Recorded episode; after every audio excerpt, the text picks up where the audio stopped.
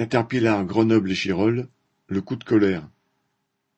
Lundi seize janvier, plus de trois cents ouvriers des deux usines Caterpillar de l'agglomération grenobloise ont débrayé.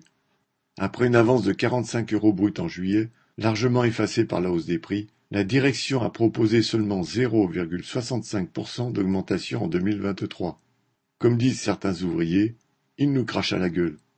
2022 a été une année record pour le groupe, qui a vu ses bénéfices augmenter de plus de 20%. Rien qu'au troisième trimestre, plus de 2 milliards de dollars ont été distribués aux actionnaires. Face à cette insulte, les ouvriers étaient déterminés à réagir.